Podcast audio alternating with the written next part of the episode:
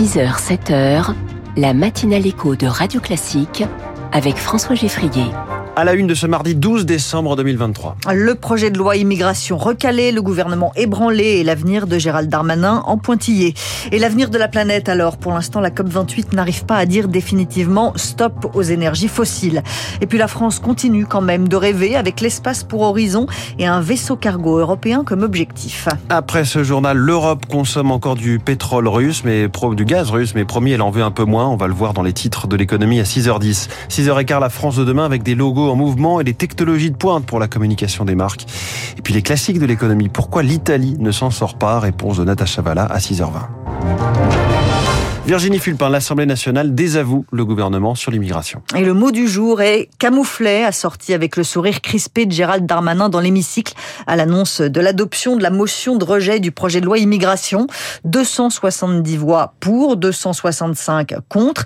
Les élus de gauche, des républicains et du Rassemblement national envoient le ministre de l'Intérieur dans les cordes. L'Assemblée nationale ne discutera donc pas de l'immigration, c'est improbable, mais ce texte va continuer son chemin institutionnel. Il y a euh, trois possibilités pour le gouvernement, soit arrêter le texte, ou il y a une nouvelle lecture au Sénat, ou on envoie directement le texte dans ce qu'on appelle la commission mixte paritaire. C'est des députés, des sénateurs qui se réunissent pour mettre fin au texte. Le président de la République nous a demandé de trouver cette ligne de crête pour faire adopter des mesures fortes pour les Français. Et je regrette que l'Assemblée nationale, qui représente les électeurs français, n'ait pas pris le temps d'en discuter quelques instants. Gérald Darmanin sur TF1. Hier soir, le ministre de l'Intérieur a présenté sa démission au président Emmanuel Macron. Démission refusée.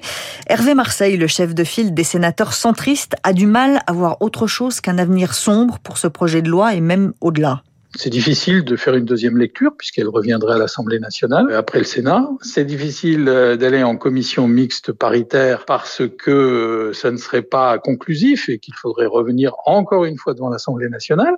Donc, euh, je ne vois qu'une solution, c'est le retrait du texte. Alors, il y a une dernière hypothèse aussi, à part le retrait du texte, c'est la dissolution. Au point où on en est, le président de la République peut tirer les conclusions de tout ça et dire, écoutez, je redonne la parole aux Français, parce qu'on ne peut pas continuer comme ça. On ne peut pas continuer comme ça, mais alors on fait quoi Gérald Darmanin doit dire aujourd'hui la suite qu'il va donner à ce projet de loi immigration.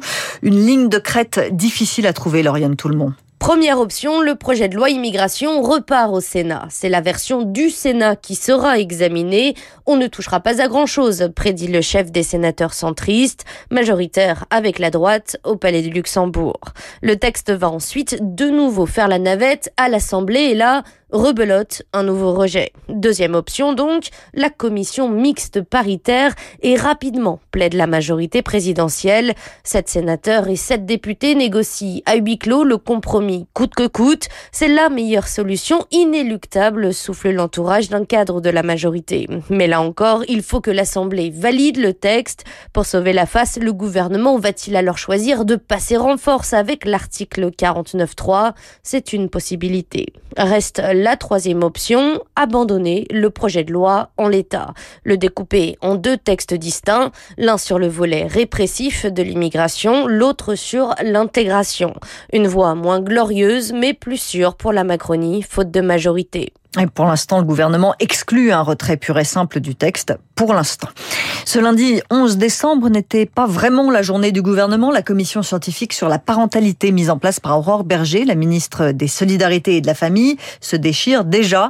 Premier jour, hier, et trois scientifiques ont claqué la porte. Ils ne veulent pas que cette commission soit présentée comme une réponse aux émeutes de juin.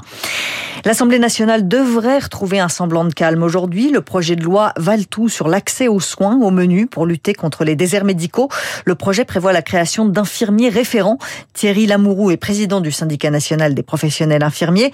Et pour lui, les infirmiers constituent le dernier lien médical avec les patients les professionnels infirmiers sont les derniers à aller au quotidien au domicile du patient. Il n'y a pas de désert infirmier. Et donc, ça permet d'avoir euh, une vision euh, complète de la personne, de ses comportements alimentaires, de son environnement. L'infirmière accompagne le parcours de vie. Elle n'est pas centrée sur la maladie, mais vraiment sur la personne, ce qui change complètement le regard. Ça va permettre que l'établissement de santé communique davantage avec euh, l'infirmière qu'elle ne le fait aujourd'hui. Et lorsqu'une infirmière constate quelque chose qui va au-delà au-delà de ses compétences, elle va tout de suite euh, appeler le médecin pour lui en faire part et voir comment on peut réagir au mieux par rapport au patient.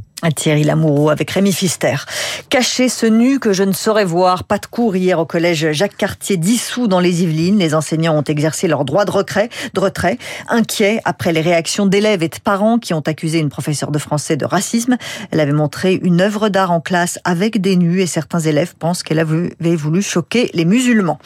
La Civise vivra. Le gouvernement reconduit cette commission chargée notamment de la lutte contre l'inceste, mais elle change de tête. C'est Sébastien Bouel, l'ancien rugbyman et créateur de l'association Colosse au pied d'argile, qui devient le président. Radio Classique 6h05, il n'y a pas encore d'accord à la COP 21. Dernier jour, dernière chance pour la COP 28 et peu d'espoir. Le projet de texte définitif écarte l'abandon à terme des énergies fossiles et c'est inacceptable pour de nombreux pays, dont l'Union européenne, Héloïse Weiss. Il n'est plus question de sortie du pétrole et du gaz, mais de réduction de leur consommation et de leur production dans cette nouvelle version de 21 pages qui ne donne aucun détail sur l'ampleur ou les échéances pour y arriver. La partie euh, consacrée au charbon est aussi décevante. On parle d'une baisse rapide mais optionnelle. Enfin, le texte fait la part belle aux technologies euh, de captage et de stockage du carbone voulu par le lobby fossile. Un retour en arrière dénoncé par la ministre française de la transition écologique Agnès Pannier-Runacher. Les énergies fossiles sont responsables de deux tiers environ des émissions de gaz à effet de serre dans le monde. Les négociations se poursuivent aujourd'hui. Un nouveau texte est espéré dans la journée. Ça aussi, ça ressemble à un rendez-vous de la dernière chance. Volodymyr Zelensky à la Maison Blanche.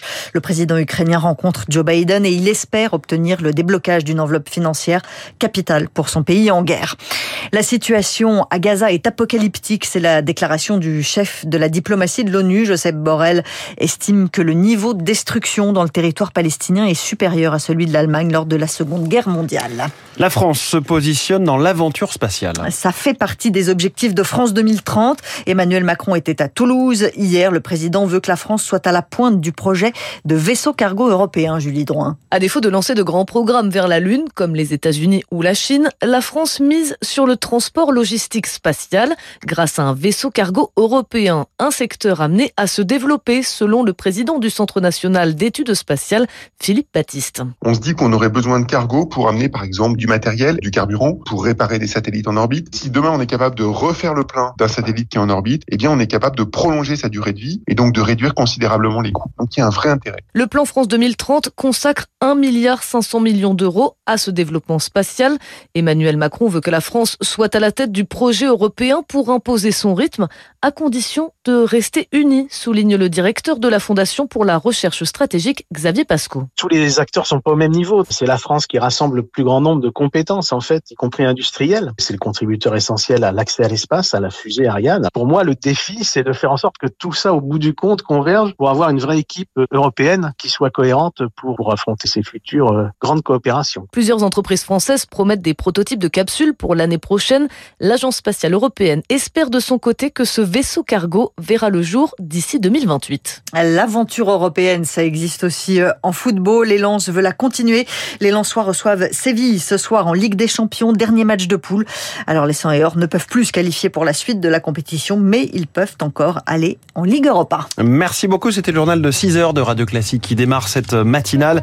Journal signé Virginie Fulpin. Vous retrouvez tous les journaux hein, de la rédaction en podcast quand vous voulez sur l'application Radio Classique et, sur vos applis de, podcast. Dans quelques instants, dans 20 secondes, hein, les titres de l'économie, le Parlement européen qui veut baisser encore nos, importations de gaz russe, puis la fondatrice de l'agence 17 mars, première invitée de cette matinale éco, ce sera la France de demain. Radio Classique 6 heures.